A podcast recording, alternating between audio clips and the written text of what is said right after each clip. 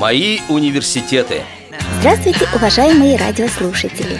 С вами сегодня ведущая Центыма Бойко и звукорежиссер Иван Черенев.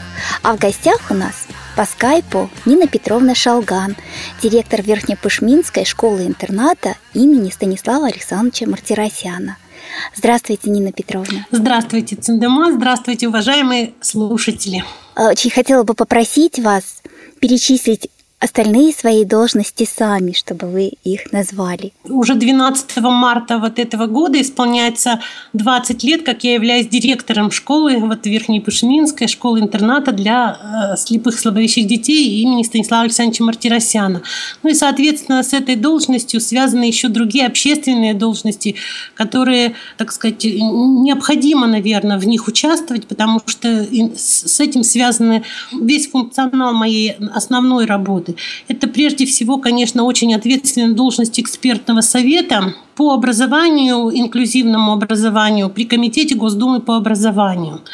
Руководил им Олег Николаевич Смолин, и я уже более пяти лет там работаю, и мне очень нравится, потому что как бы на передовой находишься образование.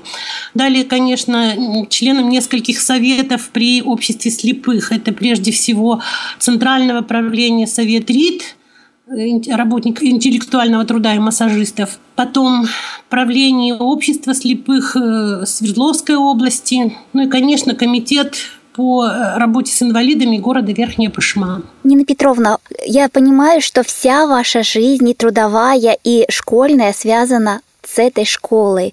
Но до этой школы вы же учились где-то, то есть вашими университетами является не только Верхнепышминская школа, да? Да, я очень с глубочайшим уважением отношусь э, к своей первой школе. Это Белохлуницкая школа для слепых слабовидящих детей Кировской области. Даже должна сказать, что какие-то моменты, какие-то методики, я до сих пор их, в общем-то, даже соблюдаю, пользуясь ими вот в нашей Верхнепышминской школе, потому что там было очень много замечательных традиций и преподавателей уникальных совершенно. Благодарностью с огромной отношусь к этой школе и желаю им всего самого огромного уважения, успехов, удачи в воспитании ребят. Мне эта школа дала очень многое, очень многое и в плане становления личности. Я, в общем-то, там, так сказать, была, честно говоря, звездочкой, как они меня называли, потому что во всех отношениях была и лидером, и талантливым достаточно ребенком, потому что до школы еще прошла и садик, обыкновенный садик, и пришла уже туда, так сказать, обученная несколько, уже читать, писать могла по зрячему, и параллельно обучалась Брайлю, поэтому, может быть, вот как-то успех был предопределен. И, может быть, даже благодаря вот этим педагогам, которые в Кировской школе меня обучали, это прежде всего, конечно, Каркопольцева Клавдия Семеновна, это, конечно, Михаил Васильевич Батарин, это, конечно, моя первая учительница Галина Павловна Елькина, и вообще вот, наверное, благодаря этим учителям я, наверное, и задумала стать педагогом, потому что они настолько глубокие педагоги, настолько профессиональные педагоги, настолько заботливые о детях, которых они обучали, что без благодарности о них вспоминать невозможно. А как вы попали в Верхнюю Пышму? Да, тогда был очень интересный выпуск у нас, кстати, в Кировской школе. Было тогда нас 48 человек выпускалось. Я не знаю, что такое было за такое поколение, что-то нас много было. 48 человек только из Кировской области выпускалось. И мы, честно говоря, выбирали то ли Верхняя Пышма ехать, то ли Кострома. Была у меня ситуация личностная, что у меня там дядя жил в Свердловской области. И, в общем-то, школа как-то так вот присылала такие интересные письма, реклама себе. И, конечно, мы 24 человека тогда из Кирова приехали в э, Верхнюю Пышму. И половину десятых классов составила Кировская школа, да? У нас основа была в 10 З-классе. У нас полный класс кировчан был в 10 З-классе. А э, остальные ребята разошлись кто в математике. 10 З это было, так сказать, производственники. А там разошлись, значит, в математике А-класс, часть, большая часть у нас шикарные были математики. Николай Николаевич Цветков был шикарный математик в Кировской области. И математиков очень много было тогда наших. Потом, значит, литераторы наши были, вот и я в том числе. Массажисты, естественно, два класса были в ВГ массажисты, и массажисты наши пошли. А вот и часть, в общем-то, пошла вот в производственники. Ну, 24 человека нас туда тогда приехало. Удивительно. Да, сильная команда коррекционной школе на тот момент, это был 72-74 год, вот было по 8 классов в параллели.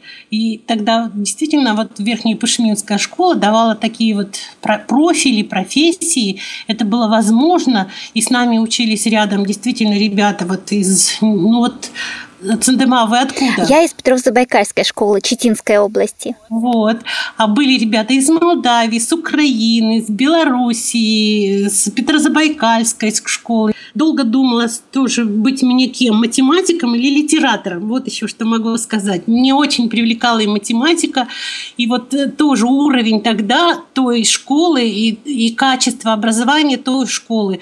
Меня не приняли в математике только потому, что у меня была по алгебре, по-моему, пятерка, а по геометрии четверка. А нужно было две пятерки.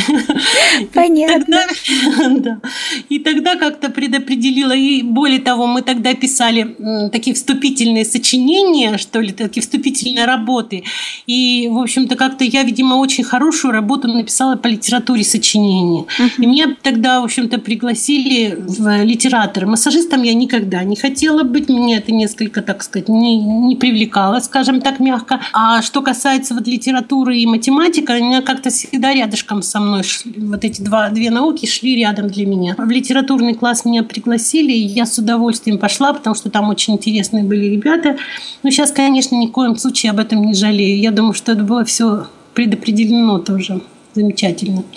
Потому что там были и в этом литературном классе уникальные ребята. Мы выпускали свой журнал «Плоды весеннего настроения», литературные авторские работы у нас были. Мы каждую среду ездили в школу юных филологов в э, нашем Уральском университете и слушали лекции по литературе замечательно. У нас было очень много факультативов по зарубежной литературе. Мы сочинений писали, ну, каждую неделю, наверное, точно, если не чаще. Причем это сочинения были не эссе, как сейчас вот в ЕГЭ, в ЕГЭ пишут. А... То есть по схеме, да, которая сейчас? Вот... Да, да, по какой-то схеме. А это было действительно и на свободные темы, и на литературные темы и так далее. Очень серьезно у нас Вера Петровна Кузнецова, замечательный заслуженный учитель России, супер просто учительница. Мы сейчас до сих пор поддерживаем с ней отношения. Я ей желаю просто всяческого здоровья. Она сейчас в Гатчине, в Санкт-Петербурге проживает. И, в общем-то, она нас настолько как-то учила. То есть, например, «Луч света в темном царстве» тема. Это я должна была встать перед классом и тему эту полностью, так сказать, устно раскрыть. А помимо этого в классе был еще оппонент, был рецензент, кто, значит, и так далее, и распределялись роли, и вот на одного человека таким образом всем ставились оценки, и вот так, таким образом. То есть это настолько была серьезная, серьезная работа литераторов, ну, я, я такой больше нигде не видела, честно говоря. Эти традиции сохранились и до моих лет, когда я тоже училась там. У меня была Убалехт Надежда Петровна. Да, это вот, тоже шикарный педагог. Да, и у нее мы каждый урок начинали с кто-то из нас учил стихотворение, рассказывал, и он не только рассказать, но и э, написать должен был обязательно, то есть и грамотно, чтобы это было. И потом когда давали ответы, то обязательно должен был рецензент дать оценку. То есть это да. для школы, для урока обычного, это тогда было инновационно, как говорится. Да, совершенно верно. Но я должна еще сказать еще об одном педагоге, потому что Вера Петровна Кузнецова ушла у нас, проработала с нами год, и вынуждена была уйти, и подхватила, в общем-то, эту деятельность Тамара Ивановна Устинова. Если вот Вера Петровна была э, очень таким творческим человеком, очень многогранным человеком, то Тамара Ивановна очень отличалась системностью во взглядах. И поэтому вот привести порядок все эти знания, которых мы набрали очень много, и в порядок, в систему, это, наверное, была Тамара Ивановна. В какую-то организованность такую, алгоритм какой-то. Это было тоже очень полезно. Тамара Ивановна как раз была гостем прошлой нашей передачи. Очень хорошо. Я тоже очень благодарна, и мы дружим до сих пор, и, так сказать, семьями дружим. И я ей очень-очень благодарна за все, за все то, что она сделала для меня. Нина Петровна, и получается, что обучение в этом классе предрешило и вашу будущую профессию? Конечно, тут сомнений не было. Педагогом я уже хотела быть, литература у меня уже была подготовленность. Но единственное, что случилось, мама поставила единственный ультиматум тогда, что только дома, в Кирове. А родители жили в Кирове, и она сказала, что я настолько наждалась тебя, настолько хотела, чтобы ты когда-нибудь домой вернулась на совсем, что давай все, давай домой, никаких разговоров, никакого Екатеринбурга, никаких других городов, только дома, тут есть вуз. Пожалуйста, если хочешь общежитие у меня дома устраивай, но только дома. И в результате оказалось так, что Кировская область, как Киров, куда я стала поступать в пединститут, она очень сельскохозяйственная область. И городских там принимали очень и очень мало. И был высокий, очень огромный балл для, для городских ребят.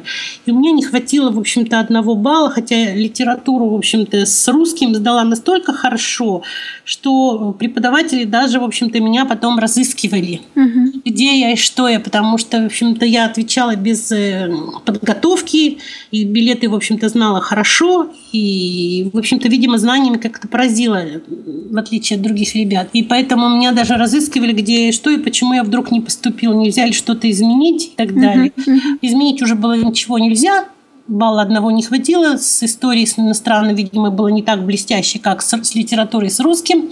Вот особенно с иностранным он мне всегда не, не, с трудом давался, поэтому не поступила. И потом уже на следующий год в Свердловске. Все-таки я туда поехала, друзья были здесь, я была в Кирове. На каждые праздники я летала, я не могла. Все равно в Кирове уже не осталось ни друзей, никого. И, конечно, все равно перетянула. И мама, в общем-то, в один прекрасный момент поняла и сказала, все, ладно, давай, езжай. И в результате я вот уже потом поступила не сразу, но поработала, поработала на предприятии. Кстати, я тоже это, этому очень благодарна, этому в судьбе. Поработала на, скажем так, оно называлось раньше второе предприятие Екатеринбургское. На фронте, да? На фронте. Нет, которое на сортировке. А, да-да-да. Это на первое. сортировке я там несколько месяцев работала до поступления. Вот. И это тоже был очень замечательный жизненный опыт. Меня очень хорошо тогда приняли, я тоже начала ездить на подготовительные курсы в пединститут, чтобы подготовиться еще лучше. Девчонки за меня переживали, когда я поздно возвращалась. Вообще совершенно до сих пор тоже их всех помню и встречаемся, и люблю их очень, потому что они не чисто жизненный опыт, они мне тоже очень дали самостоятельности и так далее. И, в общем-то, честно говоря, когда я поступала, они мне говорили, да чтоб ты не поступила. Очень подружились. Вот, ну, поступила, и, в общем-то, так вот жизнь пошла студенческая уже потом. А можно несколько слов о студенческой жизни? Как складывались отношения в группе, отношения с, в общежитии, организация быта? Удивительно, мне как-то за что-то везет с людьми. И я прямо всегда благ... Правда, у меня не было такого. Вот я ребятам говорю, ничего не бойтесь, потому что вот как это, знаете, как в элементарной мультике про енотика, который там, про крошку енот, который сидел в пруду, да, угу. улыбнись людям и тебе улыбнуться, потому что люди все, все совершенно замечательные. У меня вот не было такого, чтобы меня как-то не приняли. Я тоже также начала в институте работать по Брайлю, хотя знала оба шрифта, но не могла. Тогда же не было компьютера, чтобы красиво написать, мне надо было все равно стеснялась своего, так сказать, почерка и так далее. И вот начала все-таки по Брайлю, чтобы показать, в общем-то, эту ситуацию. И настолько меня как-то приняли хорошо. Я помню, на каком-то одном из э, лекций пришла новая преподавательница. Все вроде про меня уже знали, я как-то не предупредила и спокойно писала. И она потом так вела, вела лекцию, потом так как закричит, да что это такое, да, как это возможно, кто это стучит без конца, кто это Ой, мне так было неудобно, что я не предупредила. Я пришла, сказала, извините, пожалуйста, это я вот не предупредила. И ей потом тоже неудобно стало, что вот она так сорвалась нечаянно. Вот, и ребята как-то так вступились за меня. Вообще у нас была удивительная тоже группа, которая была филологическая группа, 25 э, ребят, и из них семеро парней у нас было, остальные девчонки.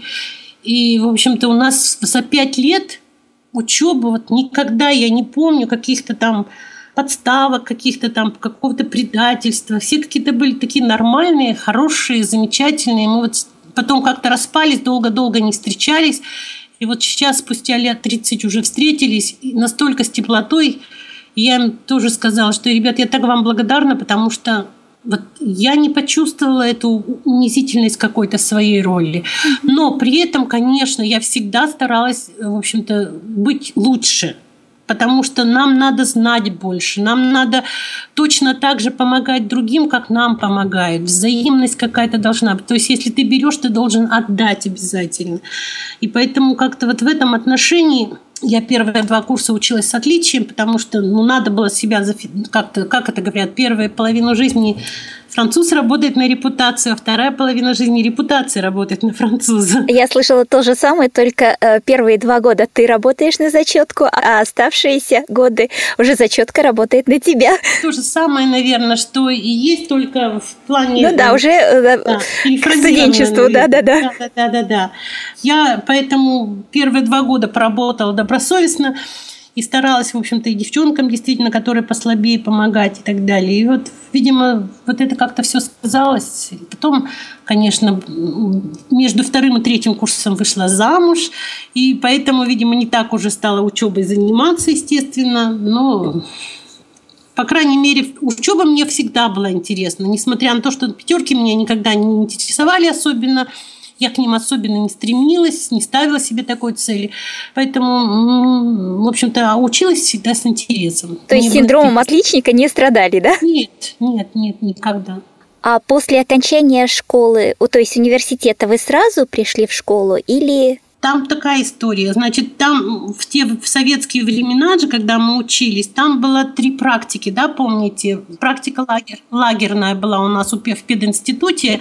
Мы должны были отработать в пионерском лагере.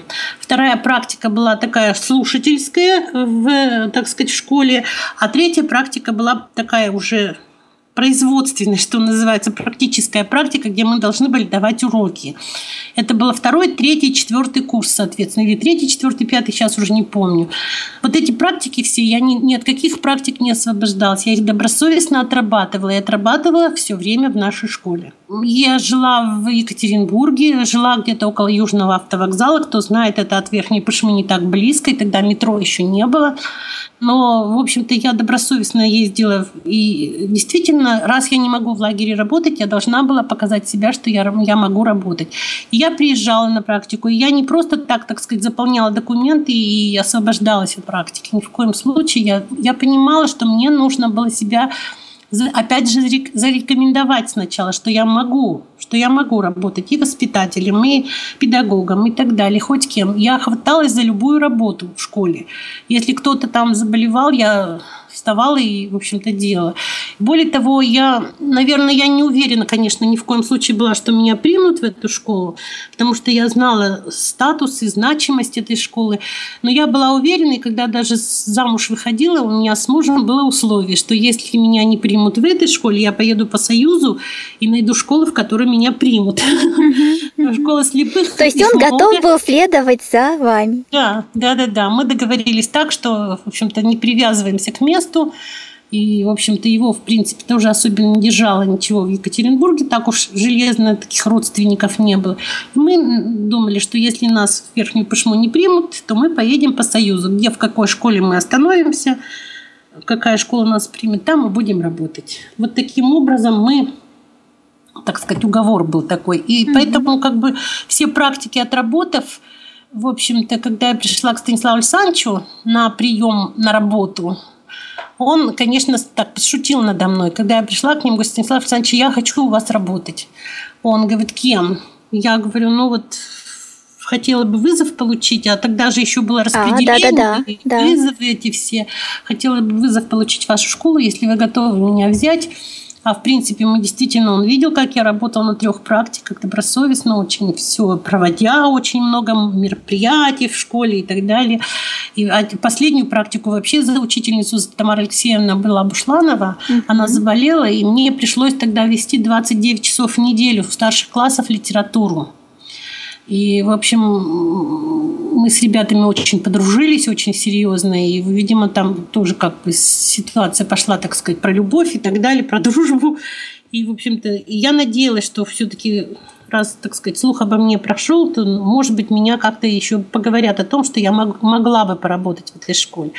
А Станислав Александрович сказал, да вот, а кем, говорит, хочешь? Я говорю, да кем примете, тем и пойду. Он говорит, ты знаешь, у меня вот на предприятии технички не хватает, говорит, мастерской. Пойдешь? Ну, я сначала, конечно, опешила. Но кто знает Станислава Александровича, тот знает его, да.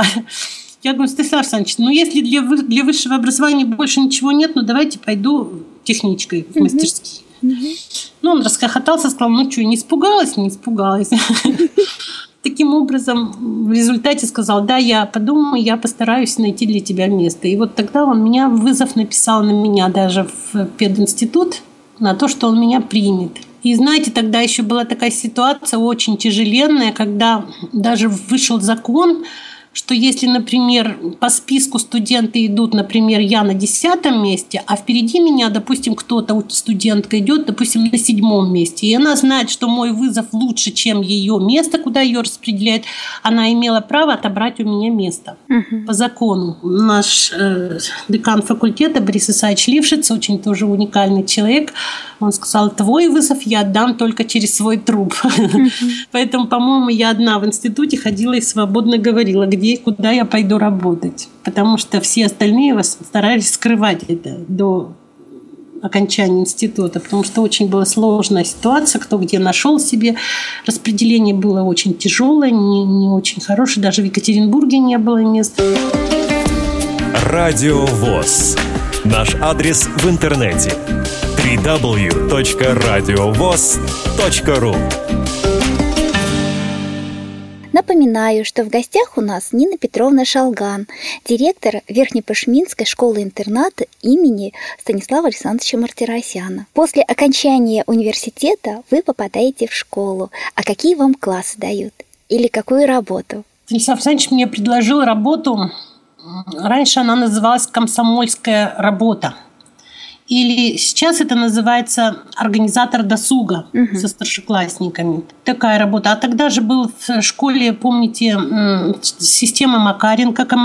да, отрядная да, система да, да. командиров, да, и был комитет комсомола. Да. Две серьезные, так сказать, организации ученического самоуправления, угу. которыми нужно было как-то руководить, в общем-то, приведить их в какое-то, так сказать, направление. То есть это совет командиров и... Да, это совет командиров и комитет комитет комсомола. И вот тогда я начала с ними работать как бы руководить как с точки зрения педагога, начала с ними работать. Это была интереснейшая тоже работа, потому что это было самые, так сказать, сливки ученического самоуправления. Угу. И пик да. расцвета этой вот системы и да, вообще и пик, пик э, про, процветания школы самой. Конечно, конечно. Это было так здорово. И вот на этой работе я проработала практически 6 лет. Вот, э, после вуза с, 80, с 80 по 86 год вот в этой должности.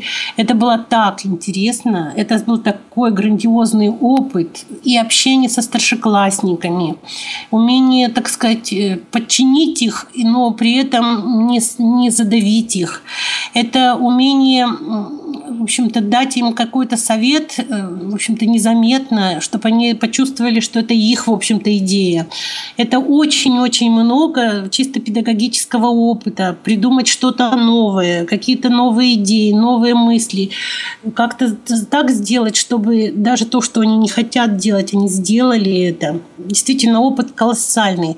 Ну и, конечно, тех ребят, которые работали тогда со мной, в комитетах комсомола, в советах командиров. Ну, я их всех помню, потому что это был, были такие ребята уникальные. Это такие были самсамычи, Mm-hmm. Это такие были, в общем-то, выдающиеся во всех отношениях. И математики, и литераторы, здесь же были все как раз самый комплекс Да-да, всех да. отрядов. И, конечно, соблюдать нужно было сохранять те традиции, которые были накоплены школой, и привносить что-то свое, новое, интересное, и так, чтобы действительно не уничтожить старого, Ну, просто было очень. Конечно, мы много тогда придумали. У нас было кафе «Бригантина», очень интересное, комсомольское, когда День комсомола мы праздновали особенные. Также мастерские были, на которых все отряды, независимо математик, литератор или кто-то, отрабатывали свои там три часа на предприятии в течение двух недель. Это должно быть выстроена была конкуренция между отрядами, как мы соревновались, по каким баллам, по какой системе. Это, конечно, было планерки наши, планирование. Это, конечно, были оценка этой деятельности, качество, как это все подсчитать, как это все справедливо, открыто и так далее сделать. Ну, просто это вот колоссально. Это мне так сейчас помогает. Это удивительно. Какой у нас шикарный зал, зал мечта. Он так и также, да, это и зеленый зал, это фойе. Да, также называется, только мы его сейчас отремонтировали, еще лучше стал света больше сделали, люстры угу. шикарные, как в любом дворце. То есть То вот есть это в такой школе, сделали. в обычной, казалось бы, школе, очень красивый киноконцертный зал и э, фойе вот перед э, этим залом, конечно, тоже э, такой торжественный какой-то. И вот когда попадаешь в эту школу, уже действительно ощущение такой какой-то ну, величественности все-таки есть. Да, очень хочется, чтобы ребята чувствовали себя всегда не в какой-то убогости, не в какой-то, грубо говоря, богадельне, а чтобы они чувствовали себя, что они учатся в лучшей школе, в достойной школе. Я сейчас, когда родители начинают плакать, что вот, в коррекционную школу отдаем, и все, я говорю, все зависит от того, как вы настроите своего ребенка. Если вы будете отдавать его действительно, ой, ты бедненький, несчастненький, мы тебя отдаем в такую школу для слепых, слабовидящих детей, ну, правда, тяжело будет.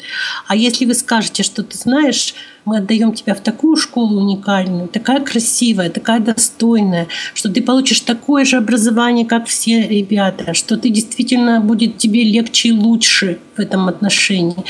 И мы в тебя верим, что у тебя все получится. Наверное, ребенку совершенно по-другому будет учиться в этой школе. И мы, конечно, стараемся делать, чтобы у нас действительно все было достойно, не хуже, как в массовой школе, чтобы у нас было все то же самое, что есть сейчас в массовых школах. Нина Петровна, у нас очень мало времени осталось, поэтому можете и вот чуть-чуть подробнее рассказать о нынешней ситуации в школе, современной ситуации. Знаю, что школа сейчас является, являлась, по крайней мере, до вступления стандартов а, экспериментальной площадкой да, для, угу. по внедрению стандартов. Да, мы с 2014 года, с 2014 года сначала мы являлись э, пилотной площадкой, потом стажировочной площадкой 15 год. В 2016 году нам сказали, мы базовая стажировочная площадка. Мы продолжаем работать как базовая стажировочная площадка площадка по внедрению федеральных государственных образовательных стандартов для детей с ограниченными возможностями здоровья. И поэтому, конечно, в общем-то, тот дух эм, научности, экспериментальности, который нас Станислав Александрович заложил, мы привыкли в этом режиме работать. Мы иначе не представляем себе. И поэтому, конечно, мы по-прежнему работаем на полную катушку. Практически каждый педагог – это и не только урокодатель, грубо говоря, а это человек, который занимается научной работы, разрабатывает программы, которых практически нет.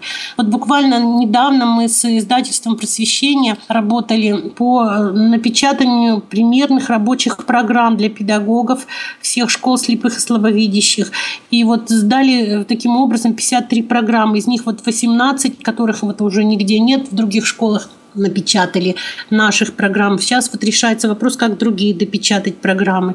То есть вот мы действительно в научном плане, в методическом очень много работаем. Конечно, очень много работаем с ребятами, с идеями и так далее. То есть и по профориентационной работе. Разработана программа «Выбор». Все четыре профиля мы разработали. Сейчас уже не, не профили, как мы тогда называли математики, литераторы, массажисты и там производственники. Сейчас мы называем направление. Медицинское оздоровление оздоровительное направление, куда входят и не только массажисты, но и адаптивная физкультура. Мы э, разрабатывали социально-правовое направление, потому что наши ребята очень много идут и в социологи, в специальное образование, в юристы и так далее, в правоведы различного уровня. Мы говорим о педагогическо-журналистском направлении, потому что Наши ребята очень много и педагогов, и журналистов, кстати, тоже очень много. Особенно радиожурналистов. Спасибо вот вам, вы как профиль тоже могли бы, так сказать, да. Вот, как, как пример точнее сказать. Потом мы разрабатывали, конечно, производственные направления, не только производственные, но и сельскохозяйственные, там, где есть возможности еще э, работать. Из новых профилей мы бы добавили индивидуальное предпринимательство и бизнес, потому что сейчас это очень важно. Ребята в состоянии открыть свой профиль, и поэтому у нас есть на базе школы «Деловой город» игра, профориентационная, когда мы в течение года мастер-классы проводим, а в апреле на три дня школа сходит с ума, ребята открывают свои профили, кто какой хотел бы открыть, и пробуют себя и в бизнесе, и в организации, и в рекламе, и так далее. То есть классы сейчас, конечно, оборудованы, сейчас очень много построено. Мы построили переход от э, главного здания к мастерским. Нам над мастерскими настроили второй этаж здания, и там тоже кабинеты очень много сделали, коррекционных кабинетов и социально-бытовой ориентировки, ориентировки в пространстве и два цеха швейных, и цех керамики, и по дереву цех. И, в общем, цеха работают в полном объеме, хотя, к сожалению, они не производственные. К сожалению, мы занимаемся в основном ремеслами, мы занимаемся обучением ребят трудовым навыкам. К сожалению, нет такой пока работы, вот это мы не можем восстановить, которая бы, допустим, давала возможность зарабатывания работы в школе, не собственным, может быть, карман, как, как бы как все вместе, как раньше это было. Школа, конечно, сейчас оснащена достаточно технически очень хорошо.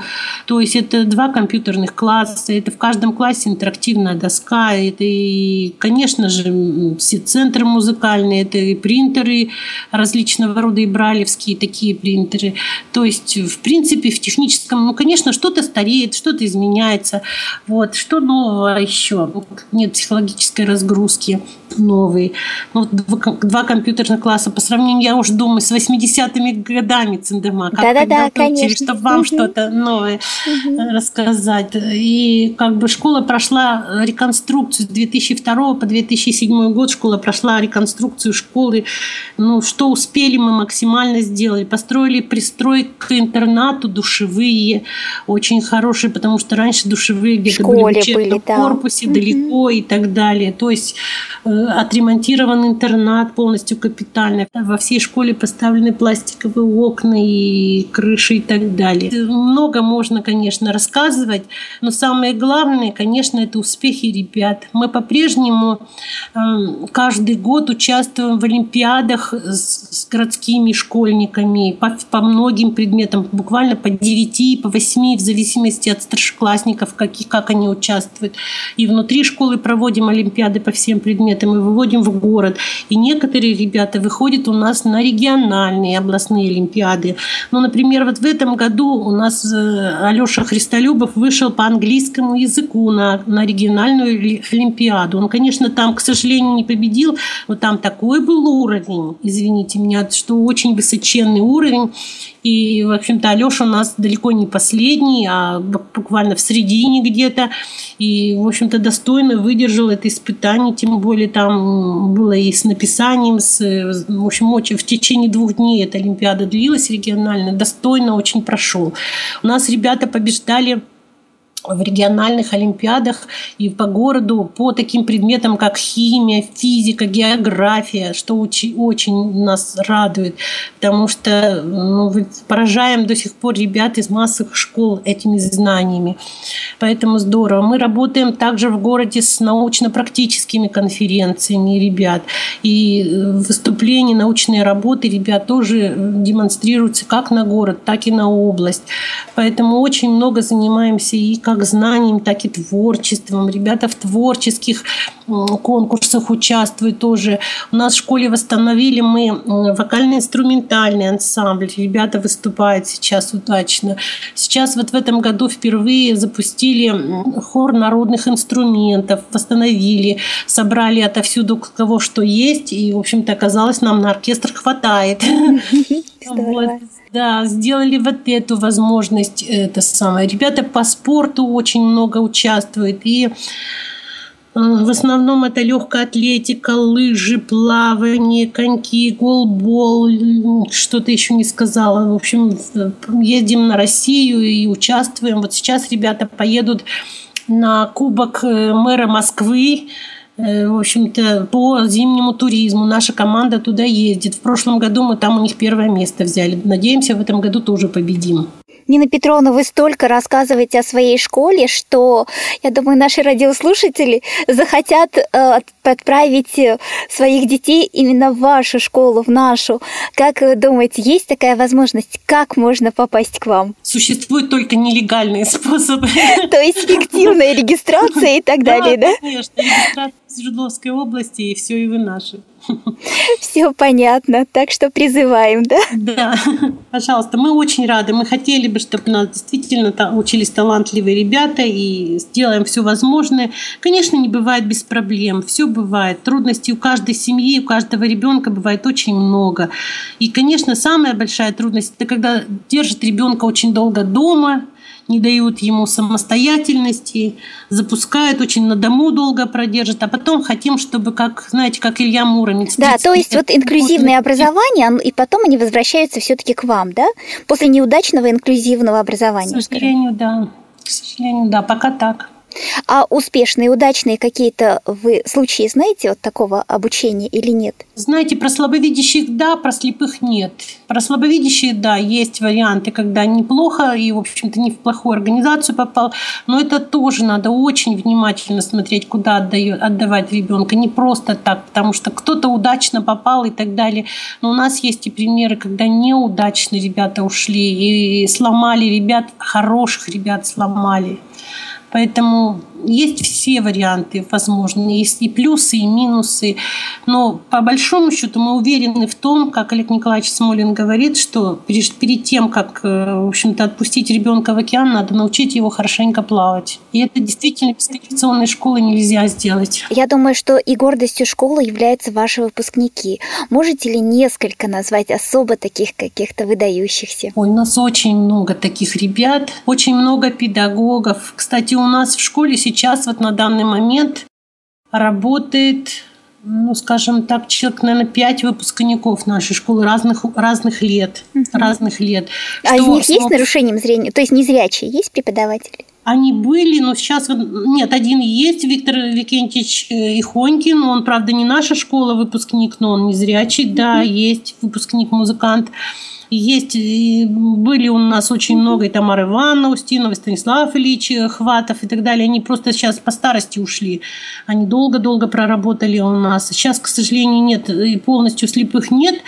Ну вот как-то и предложений, честно говоря, не было. Но вот у нас есть такое мысли на следующий год одного принять. У нас очень хороший выпускник, вот заканчивает вуз, мы думаем о нем подождать ли его, ему работу предложить. Но он рвется, по-моему, в облака, поэтому мы, мы думаем, что, Возможно, наверное... что уровень школы его не устроит, да?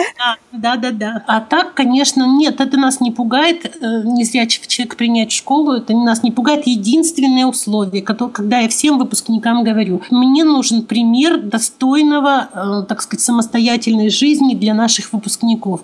Если я не возьму выпускника незрячего только потому, что он незрячий, если он незрячий, но достойно, так сказать, передвигается самостоятельно, самообслуживается самостоятельно, так сказать, общается совершенно легко, я с удовольствием пойду на этот контакт. Если, если он умнющий и закончил хоть три вуза, но сам не самообслуживается, не передвигается, конечно, такого, такой пример нам не нужен к сожалению. О выпускниках. Есть математики очень выдающиеся, и Дима Подучих, и Михаил Дударев, очень уникальные математики. Но это я просто вот то, что приходит в голову в первое мгновение, что называется. Математические классы выпустили работников, которые сейчас работают в НИИ различных э, институтов, значит, со своими рабо- научными работами и так далее. Литераторы, как правило, стали педагогами. Многие преподавали. И Князева Галина Владимировна. И, ну, вот ваш покорный слуга действительно... Потом моя одноклассница Зифа Глеева тоже литераторша. И очень таких литераторов очень много наших. Есть у педагогов педагоги разных профессий, разных предметов. Потом э, массажистов, но тут их просто не счесть. Я боюсь кого-то даже обидеть, кого-то не назвать. Они уже открывают свои фирмы, свои э, организации, чтобы действительно проявить себя еще как-то выше. Производственники, вот знаете, пять предприятий общества слепых у нас в области, Свердловской области, в руководстве каждого предприятия, если не директор, то замдиректор обязательно наш выпускник. Поэтому ну, юристов очень много. Надя Агафонова в Москве, наша выпускница. Сережа Пыстогов, э, педагог информатики в э, Перми, наш выпускник. Он в центральной, э, в общем, опять же, в Совете РИТ да, кого я уж могу сказать. Музыкантов, конечно, очень много. И Виктор Анатольевич Столбов. И, ну, и так страшно кого-то забыть, Лариса Васильевна Юдина. А, только что мы брали интервью тоже нашей выпускницы Анна Павловна Гаврилова в свое время, сейчас Князева, она кандидат психологических наук. Да, да, да, да. Рассказывала о материнской позиции, о работе с семьями. Действительно очень интересные люди. Я думаю, что вот все мы работая либо в школе, либо вокруг школы, либо где-то в других областях, мы всегда ведь говорим ребятам, иди и помни, что за тобой, за тобой идет целое поколение ребятишек, таких же, как ты когда-то. Ты не должен закрыть им дорогу, ты должен действительно вот, ну, протарить, что ли, эту дорогу как можно шире, чтобы за ними... Мы ведь и профили-то открываем шире, расширяем не потому, что мы что-то придумываем, да, а потому что ребята уже показали, что это возможно, что это можно работать. И у нас есть такое стихотворение. Кстати, могу его прочитать. Да, да. Оно очень уникально для нас, и мы его всегда... Потому что как-то на выпускном вечере, будучи комсомольским работником еще, я это стихотворение нашла, и ребята его прочитали. И Станислав Александрович тогда очень отозвался о нем очень хорошо и сказал, вот если бы это стихотворение поняли все тифлопедагоги, я думаю, что вообще работа была бы очень успешной у них, у каждого. Ну и, соответственно, каждый бы ученик. Называется она «Приподнимайте потолки». Может быть, слышали это стихотворение. «Вы, что прекрасно высоки, не дорожите теплым кровом, платя всей жизнью, всею кровью, приподнимайте потолки.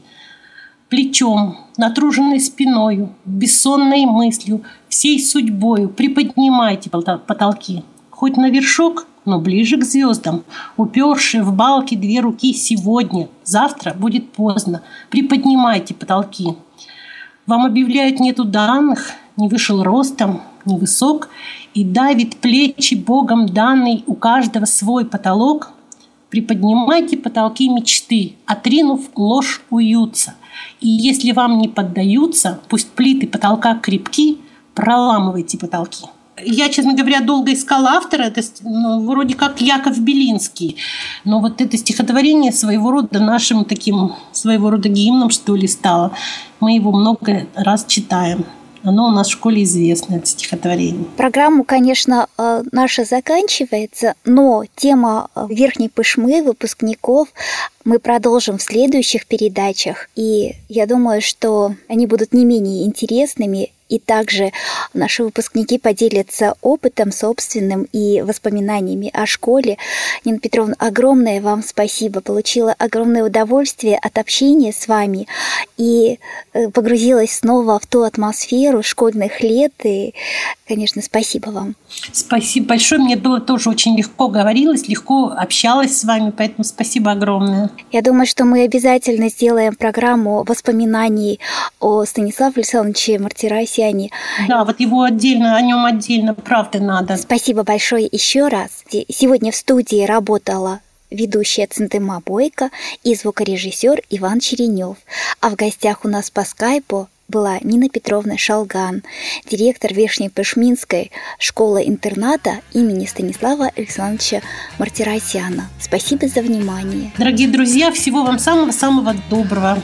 До новых встреч. До новых встреч.